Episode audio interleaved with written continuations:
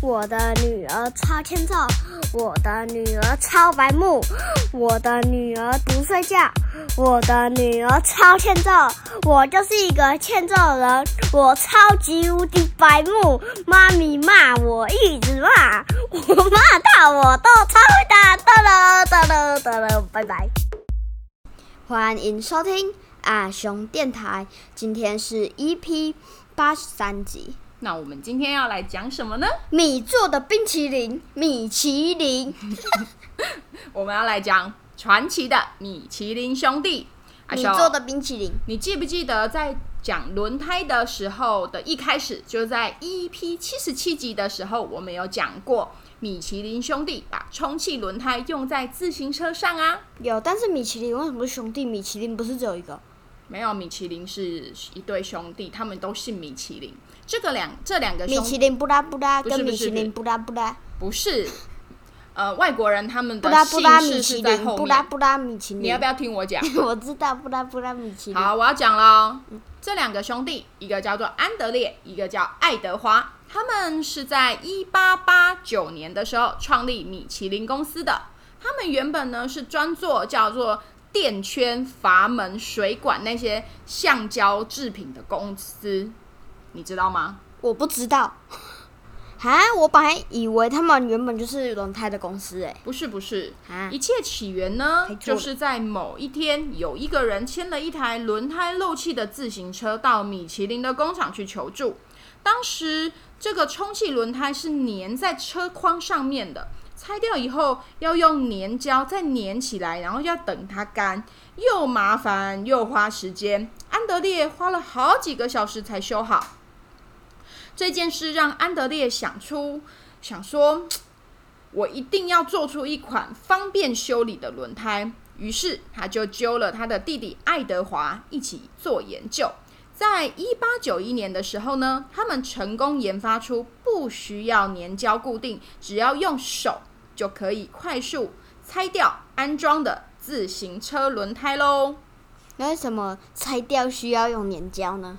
因为他们可能没有办法固定啊，他们没有办法就是直接就固定在那个框上面啊，所以需要胶把它粘住啊。我说的，为什么拆拆掉的时候你需要胶？拆掉不用啊，粘它。你刚刚都没有在认真听，它拆的时候上面都是胶。我知道。不是拆的时候要胶，懂吗？懂吗？好，我继续讲喽。好哦。一个专业的自行车车手用了这一款轮胎，参加了第一届的环法自行车大赛，得到了冠军。从那个时候开始，米其林就成了专业轮胎制造厂商。到了一八九五年的时候，米其林兄弟用做自行车的充气轮胎的方式呢，研发出汽车用的充气轮胎。嗯。不过那个时候，一般人连汽车都买不起，更不要说是轮胎了。所以轮胎就卖的非常不好啊。因为轮胎比汽车贵。没有啊，汽车他连汽车都买不起，他要汽车轮胎干嘛？哦，对不对？哦哦，我搞错逻辑了啊，对不对？所以呢，米其林兄弟参加了那时候很有名的赛车比赛，叫做巴黎波尔多汽车折返赛。想要证明汽车的充气轮胎有多棒，有多棒，有多棒，撇嘴，有多赞。就算比赛成绩不好，却成功了吸引民众对汽车的充气轮胎的好奇。米其林兄弟非常懂行销哦，赞哦，嗯，棒哦，什么啦？后来呢，米其林兄弟又参加了很多赛车的活动。就在兄弟俩大力宣传之下，连沙皇。尼古拉三二世不是三世是二世，尼古拉二世的四轮马车跟汽车都用米其林的轮胎，这个时候就让米其林越来越有名了。连沙皇尼古拉二世都指定专用米其林轮胎哦。如果把那个尼变成德的话，就变德古了。米其林啊，不单发明了第一个可拆卸的轮胎，还发明一个叫做子午线轮胎。让轮胎性能更好，一直到现在啊，大部分的轮胎都还是用这种结构去制作的哦。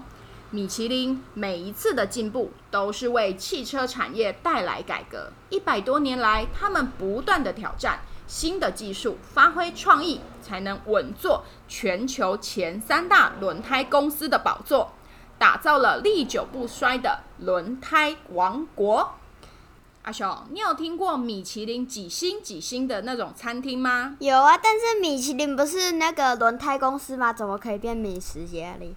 嗯，这个都是来自米其林指南的评比哦。创意满满的米其林兄弟就是要出其不意。下一集我们就来聊聊创意多多的米其林公司所推出的美食圣经《米其林指南》的故事吧。那我们下一集再见喽，拜拜。